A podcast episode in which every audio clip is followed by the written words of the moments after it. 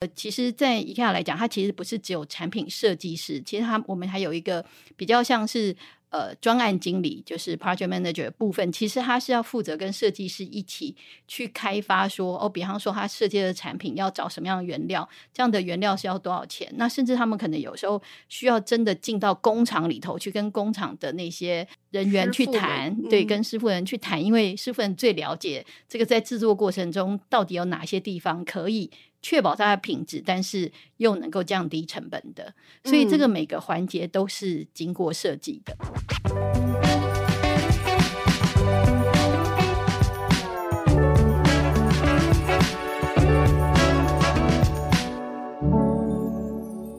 在设计里看生活，在生活里找设计。还有各位设计关键字的听众朋友们，大家好，我是易行，欢迎大家收听设计新商业单元。那今天的节目呢，我们要来聊一下新形态的办公以及新形态的办公空间。那今天特别邀请到，才在今年九月的时候邀请我们去开箱他们的新办公室，IKEA 的企业传播暨内部沟通经理吴雨涵 Nancy 来到我们的节目现场，欢迎 Nancy。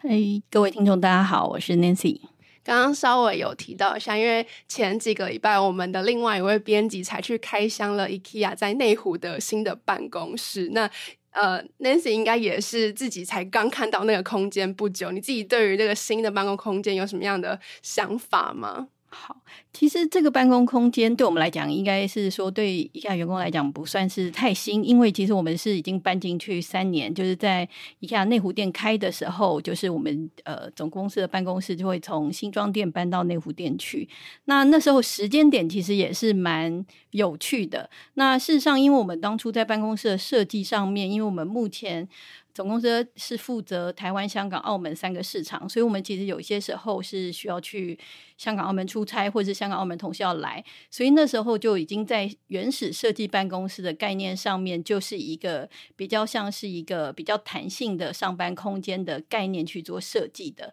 那当然，在一开始设计的时候，就已经先做了一些员工访谈，员工最需要东西的空间是什么，希望有什么样的形态，然后重新去做设计。所以，呃，整体设计下来，其实它就是符合比较是弹性的工作空间。所以，呃，针对员工，其实我们也是说，员工换了笔电，而不是用旧有的桌上型的电脑。蛮有趣的时间 点，应该是说，在那个时间点，我们搬进新办公室的隔天就三级警戒，所以说超巧。对，所以所有同事其实等于就是提前做了准备，呃、对，公司提前做了准备。所以当呃，就是政府宣布要三级警戒的时候，呃，就是所有管理阶层呢，员工也都不会慌张，觉得说，哎，怎么会这么凑巧？就是大家都已经准备好说在弹性上班的这件事情，嗯，对。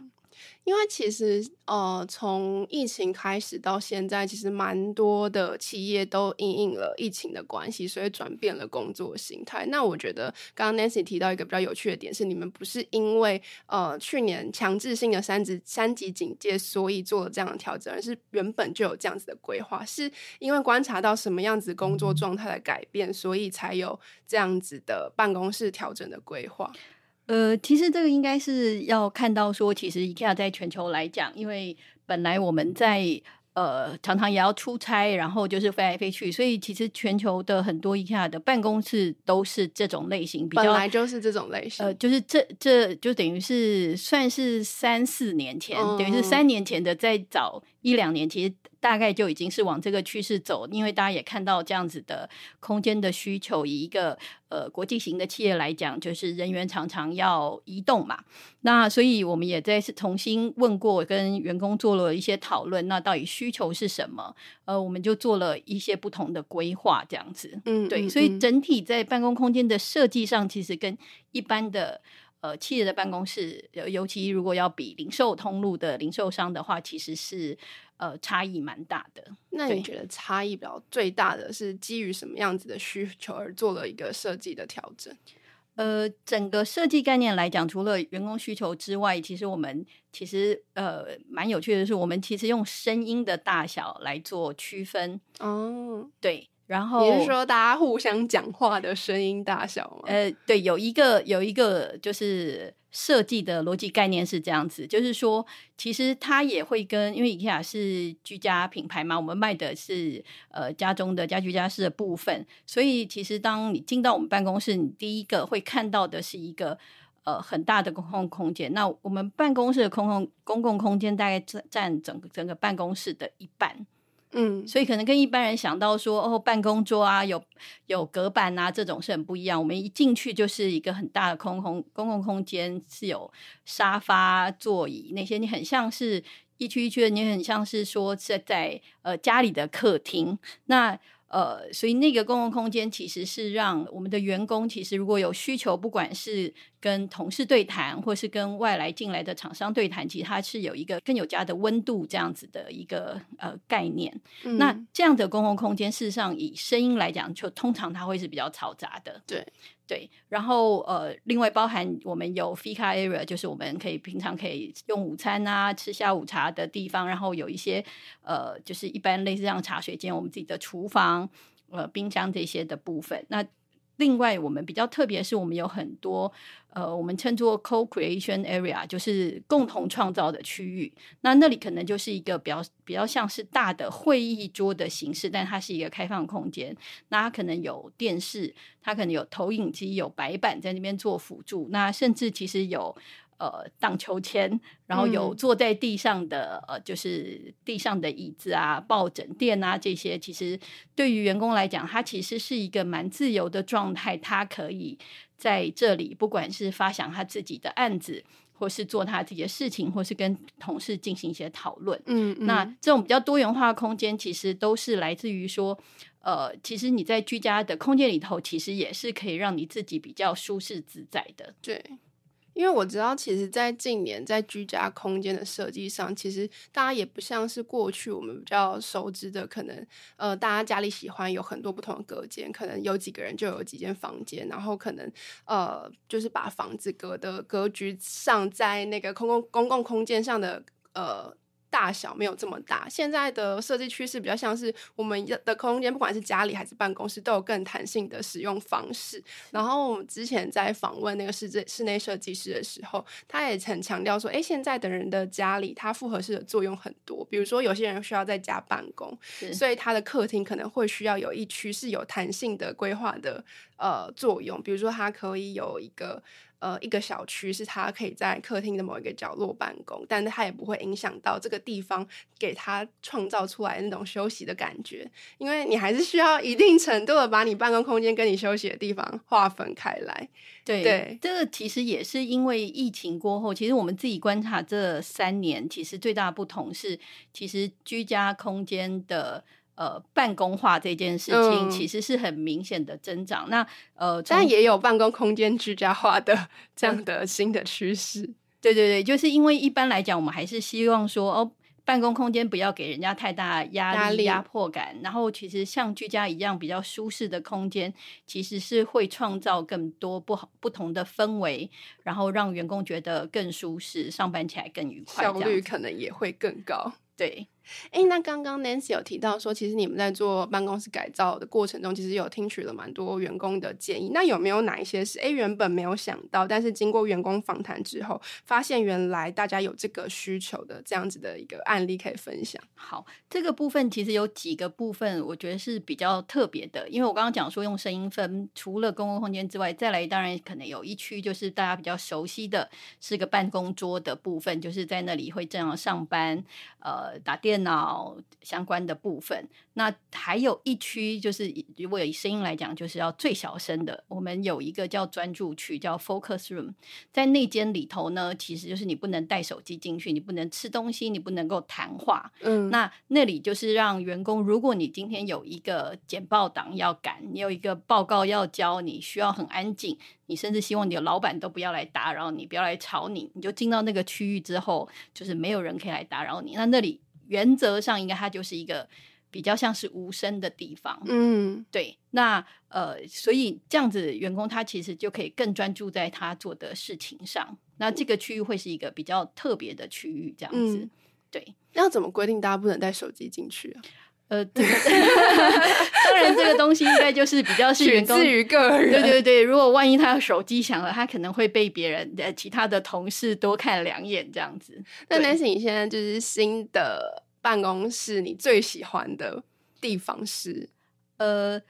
我刚就是刚刚在讲说有没有特别因应这个的另外一个设计比较特别的，应该是说我们有非常多间的会议室。嗯，就是过去其实我们在呃办公室遇到最大的问题，是因为公司呃里头有很多部门，那可能因为。呃，需求它可能有不同的会议举办。那以前会议室可能只有三间，大家要抢会议室，会议室就觉得就是很头痛，常常没有会议室。那但是因为我们以目前来讲，我们目前的办公室可能总共有十六间会议室。那为什么一个空间里头有这么多会议室？事实上，因为这里头还包含，就是有一间大间的训练教室，可以可能可以容纳到六十个人的。那我们有一些会议室是一人用的，两人用的，哦、四人的、六人的、八人的。对，嗯、那这个部分就是比较因应说，刚刚提到说，因为我们是国际的品牌嘛，有时候我们可能是要跟国外开会，其实是我自己一个人。那我其实不需要占一个八人的会议室，然后呃，其实我需要比较安静的空间，所以我不会坐在座位上开这个会。那我就会去呃借这个就是单人的会议室，对。嗯、那甚至说人数比较少啊，就是其实就是可以找到比较适合自己的会议空间。这个也是因为呃员工的需求提出来而创造的不一样的地方。我每次去。企业采访都很喜欢观察大家会议室的命名方式。十六间会议室要怎么命名啊？呃、就用数字啊，这就是数字啊，很很简单，这样子，这就很符合 IKEA 的一个价值观。其实简单原则嘛，就是大家很清楚可以知道这样子。对，因为像我们公司的会议室就是用各种山脉的名称，哦，越高的山。会议室就越大哦，OK，对，所以最大那间叫喜马拉雅。那那我们内湖店会议室其实它是用台北的呃比较特殊的地地标，就比方说我们有阳明山，有台北一零一，很在地化。对对对，所以你如果听到他们就是其他的同事说哦。呃，我等一下去阳明山，他、啊、其实意思不是他真的要放假去阳明山，其实他要去那间会议室。现在大家都会呃比较熟悉的就知道说，哦，他不是要休假，嗯，其实他是要去开会这样子。我觉得办公空间的改变，同时也是回应到就是大家可能工作形态的改变。那我觉得去年有一个很有趣的事情是，IKEA 把人力资源部。更名为人才与文化部，那也还蛮想问 Nancy 这个部分，可不可以跟我们分享这个更名的缘由，以及就是这两个两个更名前后在目标跟任务上的差异会是什么？可能也回应到就是 IKEA 企业关注人才这个部分的一些想法。是，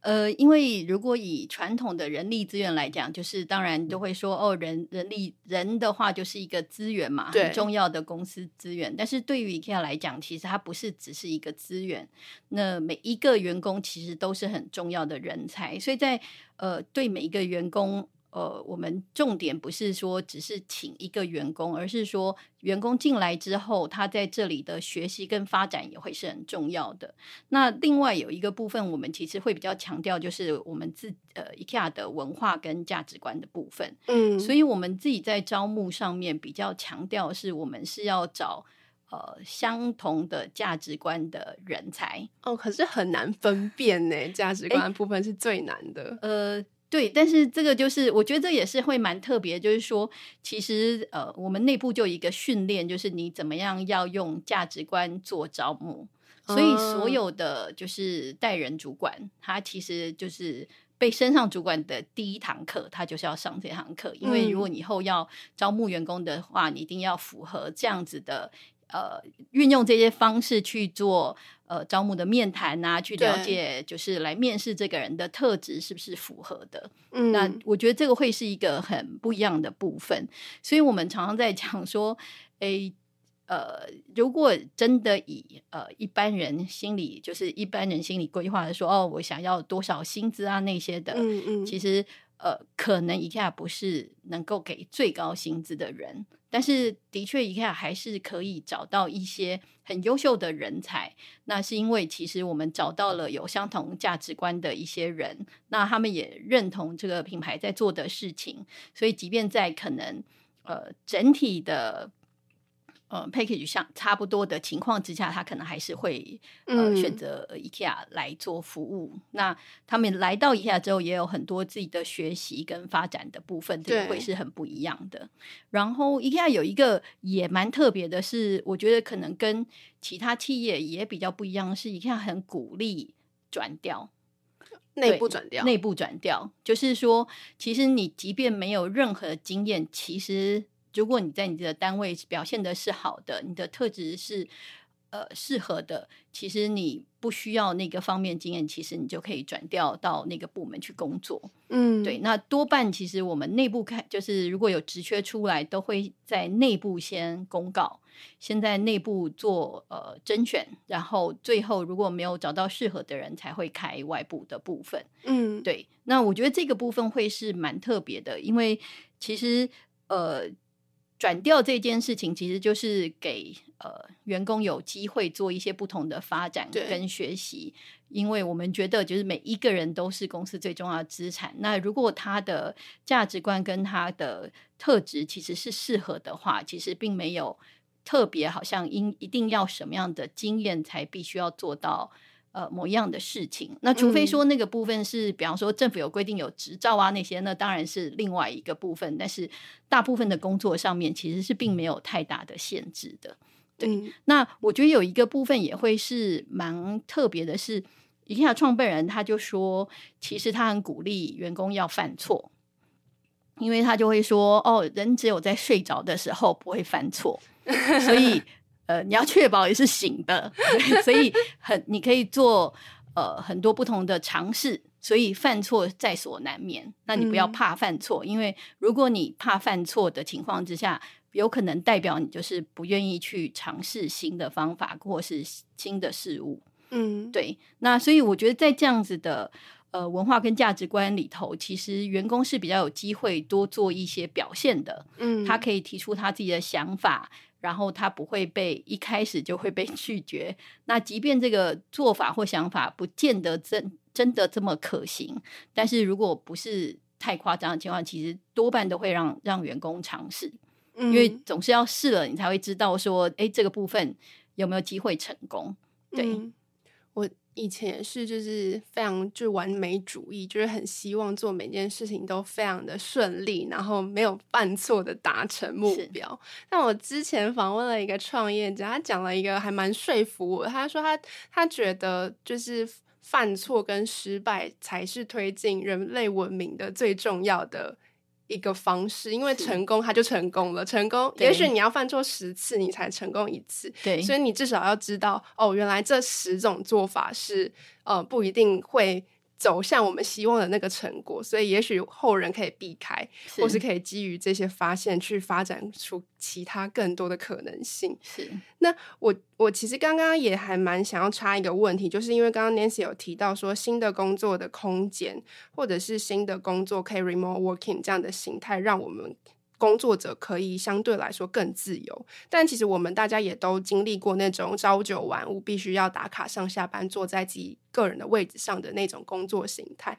就拿你个人的经验出发，你更你有更偏好的工作方式吗？呃，我觉得其实应该是说，呃，我们可以相信，就是每个人都是一个成人大人，那他应该会为自己做的事情负责，所以这个部分应该会回到说，怎么样才会是创造最好呃效益的部分。那当然，嗯、呃，像我自己觉得，目前公司的这种形态，我觉得就还蛮好的，就是我可以因应我自己的需求，我。呃，决定我就是这个礼拜呃哪几天要进办公室，嗯，然后哪几天我可能会在家办公，然后最后来看，当然公司还是要看最后目标有没有达成嘛。对，所以对我来讲，其实像这样的弹性的上班位置的部分，我觉得是很好的。而且，其实我们自己同事有时候在讲，其实在家办公有时候工作时间会更长，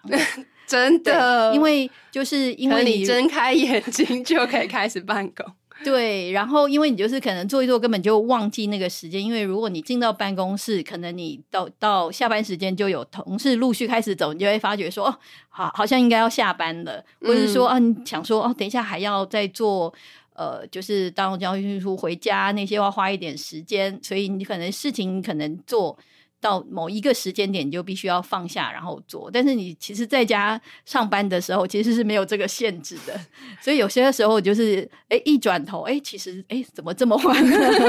对，所以我觉得这个东西还是会回到说，到底员工对于他自己在做的事情有没有，呃，就是认知说他要怎么样做他的工作，这样子。嗯嗯、对对。那 Nancy，你觉得就是相对比较弹性的工作方式，对你自己个人的工作状况跟生活造成最大的不一样是什么？嗯，我觉得那个差异还是是就时间运用啦。嗯，因为的确就是说，你如果要到办公室，你就还是有交通的时间嘛。啊，当然其实。呃，如果没有到办公室上班，可能那个损失最多的就是没有听 podcast 这样子，真的。因为一般通勤的时候，现在真的比较呃常呃常常是就是听 podcast 在通勤的时间点。对，那所以我觉得最大的差异点是那个时间运用，到底那个时间呃，我是想要睡晚一点。才上班，还是我呃在通勤时间我可以听 podcast，然后可以学习到一些不同的新知，还还是什么？我觉得那个部分的、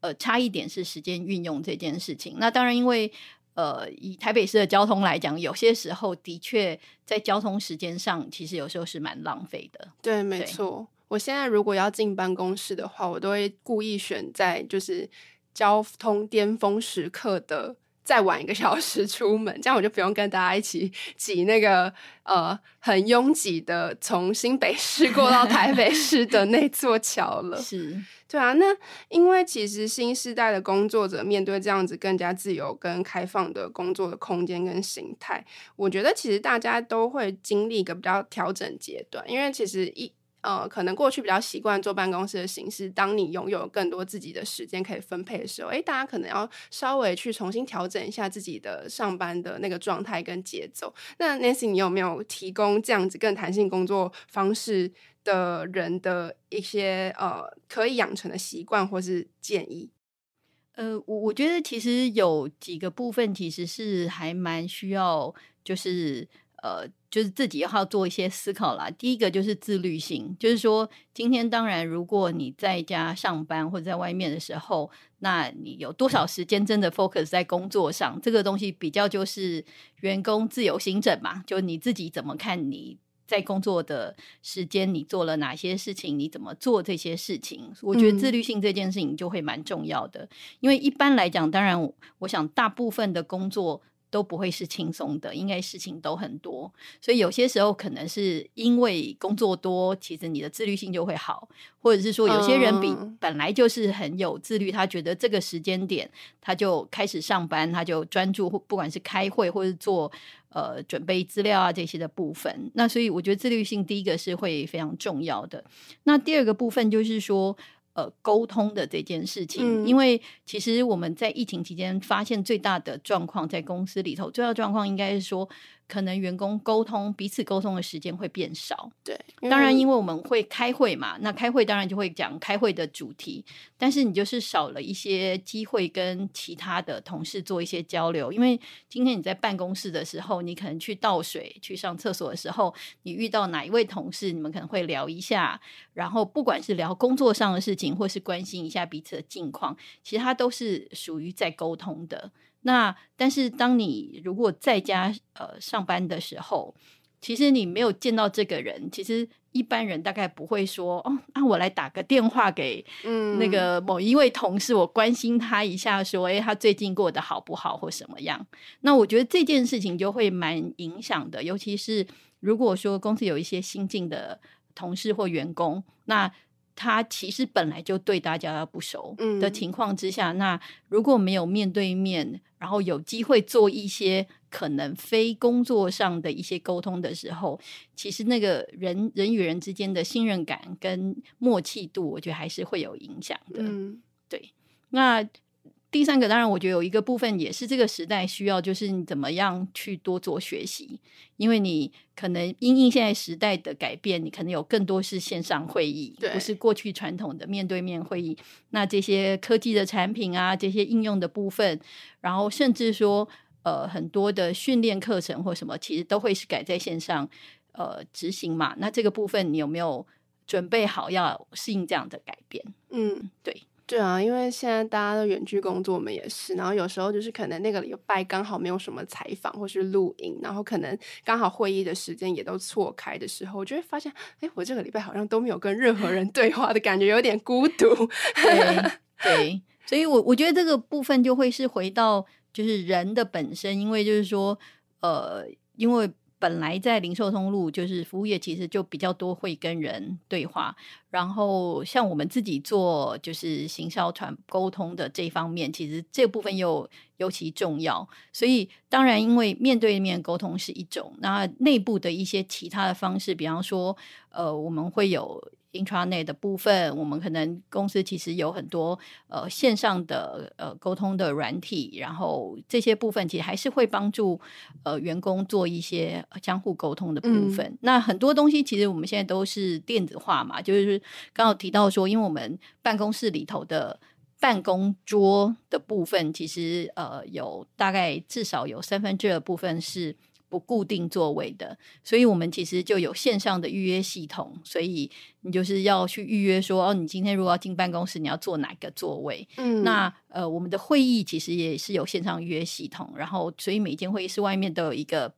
呃荧幕，你可以看说这个会议室是谁预约的，或者是你现在要预约后面的部分。那甚至我们所有的办公桌上是没有电话机的，嗯，就是现在是已经走网络电话部分，所以。可能这个网络电话的 app 就会装在手机里头，其实你用手机到哪里，其实还是可以接到呃公司的电话。那其实这些呃数位科技的发展，其实是会帮助呃员工更有效率的工作。嗯，对。那没有办法取代的，就是面对面沟通这件事情，那就还是会呃回到办公室里头，或是人跟人见面的时候去产生这样子。嗯，刚刚在开始录之前，也有稍微跟 Nancy 讲到，就是其实设计这件事情，刚刚听到很多，就包含 IKEA 的办公室重新设计，然后有经过员工访谈的过程，或者是大家所熟知的 IKEA 所有的产品，然后呃门市的。呃，各种不同的安排其实都有设计这件事情在里面嘛。但是大家其实一呃一般时候不太会感受到设计的存在，大家可能感受到是结果、是功能、是它所呈现出来的氛围或是美感。但其实设计这件事情是蛮隐形的，在这这所有的。的环节里面，所以今天也有一个蛮重要的问题是，想要可不可以请 Nancy 跟我们分享你自己实际有感，就是在公司内部，你觉得有感受到设计思维驱动的一些工作流程，然后以及呃设计这件事情都是如何落实在 IKEA 的各个不同工作项目里面的。好，呃，当然我，我我想，其实可能大家对 IKEA 产品很熟悉的话，都会觉得说，哦，IKEA 的东西看起来很漂亮啊，很有设计感这样子。对。但是其实除了这个美观漂亮之外，其实在整个流程上，很多东西都是经过设计的。呃，怎么会这样说呢？因为其实我们所有产品设计，我们都要符合一个呃，我们叫做大众化设计 （democratic design）。呃，它其实就是要符合五个面向，就是它要是。呃，有功能性的就不是不是它很美，但它没有特殊没有特别功能。那当然设计本身是一个，嗯，然后品质的部分是一个，然后另外希望是低价的。那最后一个是要发呃符合永续发展。那这个五个面向其实可能大家会觉得说啊，这五个面向好像很多品牌都这样。那呃，我们自己比较自豪的一点是，很多品牌它可能可以做到是。其中之一或之二，但是 IKEA 要求是五项都要做到，所以在当然在五项都要做到的时候，其实是呃会有很多背后的设计去需要去符合的。嗯，比方说 IKEA 所有的产品是从价格开始设计哦，所以所谓价格开始设计就是说，哦，今天我就要设计一个马克杯，我会先设定说好，那这个马克杯。呃，我要卖零点五呃欧元，因为瑞典那边嘛，就零点五欧元，那大概就是呃现在大概十五块台币左右。好，那如果这个产品在市面上售价是这个价格的话，那我就要回头算哦，就是呃，店里头要赚多少钱，嗯，然后运送到那个各个市场要需要多少成本，然后生产呢，呃，就生产的厂商他也要赚钱嘛，你也不能让他不赚钱。那所以层层扣回来之后，那我的材质到底要是什么？我有多少的成本可以呃设计这个东西？所以这会牵涉到说，诶，它的。材材质是什么？它的设计造型是什么？那当然包含所有刚刚讲的这些环节里头，所有的花费都要经过考量。比方说，这些马克杯是不是可以堆叠的？它是可以用什么样的呃包装包好？所以它到时候进到货柜里头，它是最节省空间的。然后它这样就会减少成本嘛，嗯，对。那所以这个每一个关卡都是要经过设计的。所以我们有些呃，其实，在 IKEA 来讲，它其实不是只有产品设计师，其实它我们还有一个比较像是。呃，专案经理就是 project manager 的部分，其实他是要负责跟设计师一起去开发说，说哦，比方说他设计的产品要找什么样的原料，这样的原料是要多少钱？那甚至他们可能有时候需要真的进到工厂里头去，跟工厂的那些呃人员去谈，对，跟师傅人去谈，因为师傅人最了解这个在制作过程中到底有哪些地方可以。确保它的品质，但是又能够降低成本的，所以这个每个环节都是经过设计的，嗯、都是要经过思考的。所以，呃，我们期待说，最后到了就是店里头卖给消费者的时候，它其实是都能够符合这五个面向，所以它会要是低价的。当然，这个所谓的低价，我们讲的是物有所值，它一定不会是。呃，相较于其他可能材质不一样啊，或是品质不一样的情况之下，还要比人家低价，因为就是一分钱一分货嘛，这是大家都很清楚的。但是在同样的成绩上面，其实它应它应该要是相对低价的。然后另外，它在设计面里头一定要考量永续发展这件事情，因为其实对于就现在所有企业来讲，呃，永续发展是一个很重要的关键因素，因为整个地球就是。呃，需要大家一起来做一些努力的部分，嗯，对，嗯嗯，所以这个所有的面向都是有呃隐含设计的规划在里头，嗯，所以它不是只是单纯在讲说哦，产品设计呃漂不漂亮啊，这要用什么样颜色啊，或是说呃就是这些的部分，它其实有更多的层面是需要做一些设计的部分。我觉得刚刚 Nancy 也提到一个蛮有趣的观点，就是 IKEA 所有设计是以价格设计为第一优先的考量，再延展到后面所有的其他的呃因素，要如何去更妥善的分配跟设计它。然后这件事情就回也回应到之前也是一个也是工业设计背景的设计师跟在跟我们分享，之前去日本读书的时候，他工业设计的第一堂课就是如何定价。嗯，就这件事情，我觉得这个是还蛮蛮有趣的一个流程吧，就是从价格开始往后延展。是，是嗯，因为刚刚提。到设计这个部分，其实我觉得对于企业来讲，其实很重要是知道消费者需求。嗯，所以回到这个，其实呃，我们的设计师在设计产品，其实我们每一年在全球都会做呃居家生活调查部分。那像去年可能就有呃调查了超过三万七千人的。呃，就就全球的人次去了解他们在居家生活里头，嗯、他们的需要是什么，他们的渴望是什么，他们的梦想是什么。那所以，因为有了他们这样子的，就是真正消费者的心声，那去设计出来的产品才会是真正符合呃消费者的需求部分。嗯、那我觉得这件事情也会是蛮重要的部分，嗯、因为呃，你还是要针对呃需求来做设计，才会是真正符合。呃，消费者想要的那个部分，这样子，嗯，对。因为其实 IKEA 在门市里面有蛮多，就是让大家可以呃实际的蛮沉浸的体验到说，哎，这这些家具摆摆起来会是长什么样子，或是它要怎么被运用嘛？对。那在这个部分，IKEA 是如何帮助顾客找到符合自己期待的生活风格？因为其实大家呃，也许搬一个新家或者租一个新的房子，我其实不一定每一个人都对于设计或是摆设这么有概念嘛。是。那这件事情，IKEA 怎么在也许门市端或者是线上的部分去协助大家去选到自己真的适合的产品。嗯，那这个部分其实呃，IKEA 就是比较受到消费者瞩目，说其实我们有很多的展示空间会在店里头。那那个展示空间其实它就会针对不同的目标族群，可以你进到店里头，你会看到说哦，这个可能是一对夫妻，或是哦就是夫妻带着小孩，或是一个呃中中高龄的呃夫妇，呃小孩都已经成呃成年离开家了。那针对这样的目标族群，其实。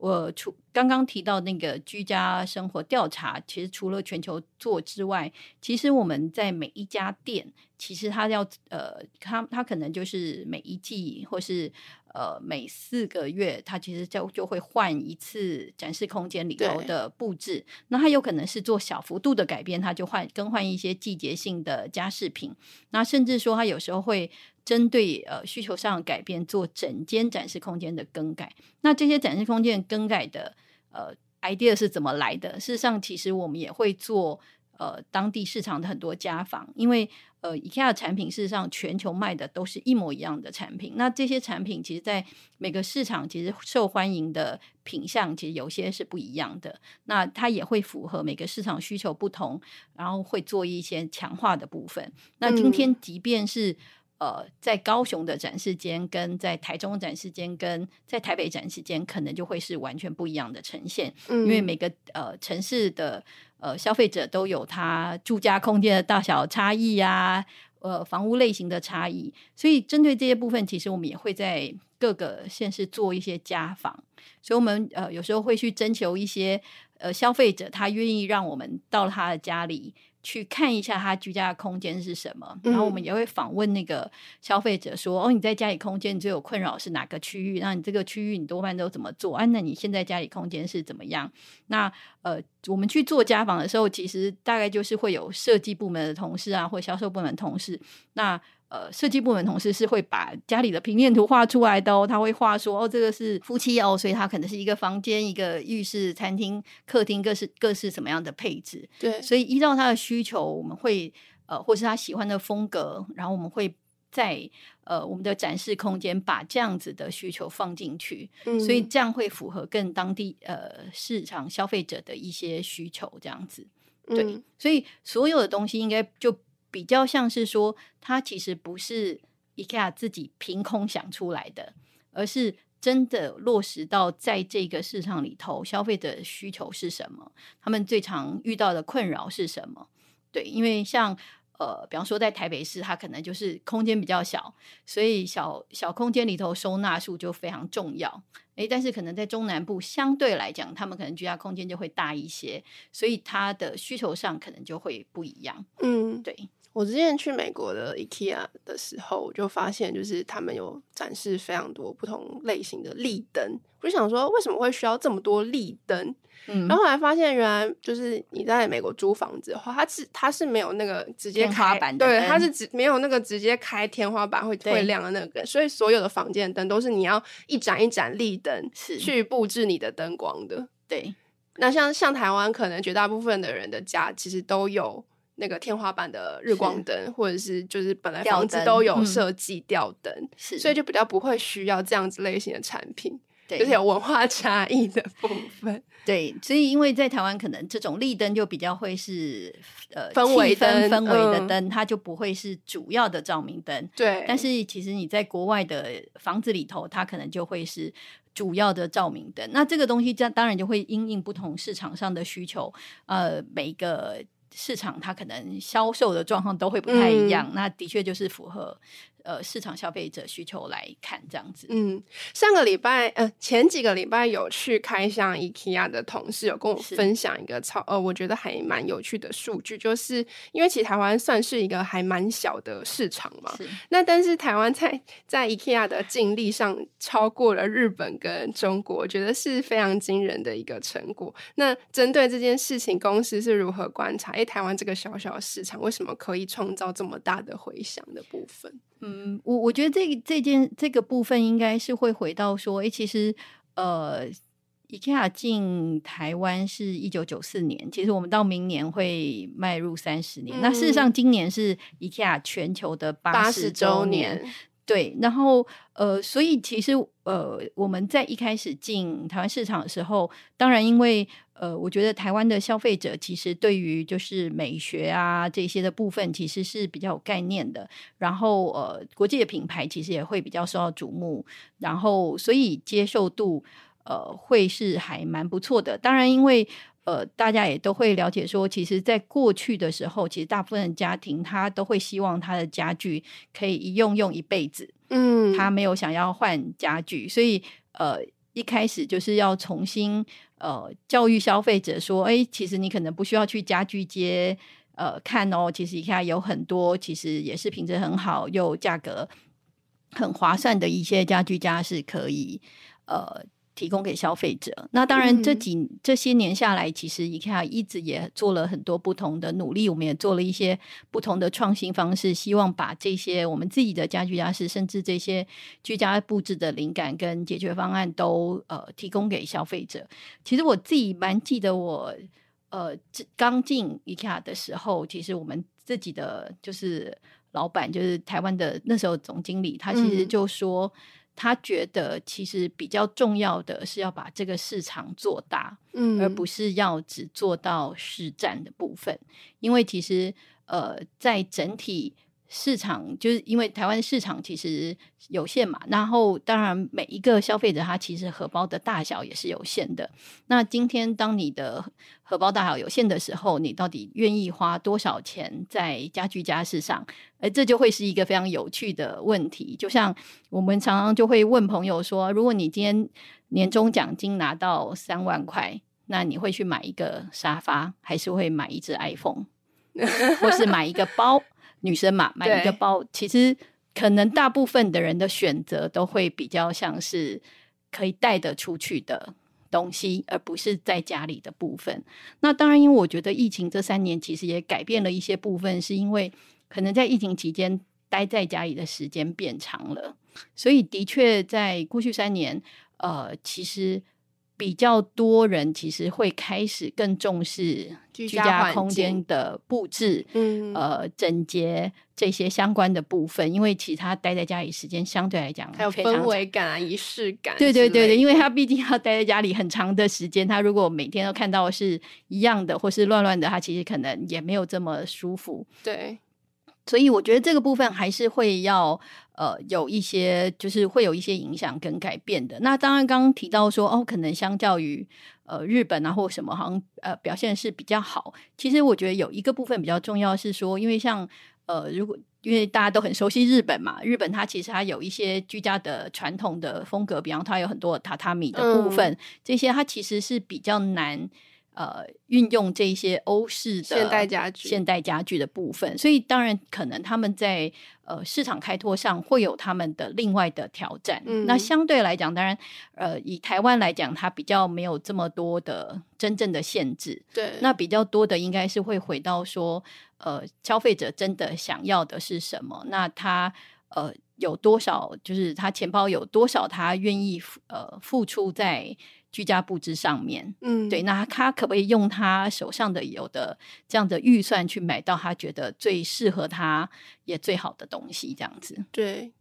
那最后一个问题算是最近的企业必考题了，是就是呃，因为我们最近也关注蛮多，就是比如说循环设计啊、永续设计，或者是。呃，各种不同的循环的材质运用在不同的商品设计上面。嗯、那 IKEA 在就是永续设计、循环设计的方面，未来有什么样子新的举措，可以在现在跟大家分享的吗？好，其实应该是说，我刚刚有提到说，我们其实是大众化设计，其中有一个面向是永续发展，对，所以它必须得它达到这件事情，在每个产品上面就是有。或多或少会有有呈现这样的效益，比方说有些可能是原物料的部分，嗯，它是回收的塑胶材质，嗯，对，然后或者是说有一些是在它的功能面上面，比方说它是省水龙头，所以它是 LED 灯泡，其实它是真的，哦，就是看它哪哪一个面向有做到，就是就是它一定要呃在某一个面向能够做到永续发展的这件事情，所以。呃，所以在这个部分，其实我们也做了蛮多的努力。其实 IKEA 是呃承诺是要在二零三零能够达到气候正效益，嗯，就是气候正效应，二零三零也快到了耶，真的。而且其实这个部分就是全球一致的目标啦，所以这个部分不会是只有呃在零售通路上，其实它是整个价值链里头呃都需要做到的。那我觉得其实。呃，我自己其实蛮佩服，就是 IKEA 的创办人，他其实有很多想法，其实是早于大家很很多的。就比方说平整包装这件事情，嗯、就是家具，其实你不是一个组好的直接送到你家，而是他透过平整包装，呃，就是你可以自己带回家去组装 DIY、嗯、DIY 的部分。当然，呃。DIY 的这件事情，其实，在台湾市场也花了很多时间，要教育消费者能够愿意做这件事情，这样子。但是，因为平整包装的好处在哪里？其实它节省了很多的是运输的成本，嗯、所以那时候创办人就会说：“哎，我们要运送，但我们不要运送空气。所以你在同一个货柜里头，嗯、其实你平整包装，你可以放进更多的东西，那当然是成本下降。那除了成本下降这件事情，事实上。”也减少了碳排放，没错，因为运输的碳排是全球数一数二的，是，所以呃，这个部分就会变成说，其实呃，IKEA 现在全球就是要求，其实因为我们针对所有供应商，我们有一个呃行为准则，我们叫 I Way，所以其实。我们也会要求我们所有的供应商都要符合，就是永续发展这件事情。所以永续发展其实当然除了刚刚说碳排也好，或是原物料啊、材料这些部分，当然也含了呃人的部分，要他怎么对待他的员工，这些相关部分都是 IKEA 重视的。嗯嗯嗯。所以我们希望我们呃跟我们合作的厂商是跟 IKEA 站在一起，然后共同为这个部分来做努力。对，嗯。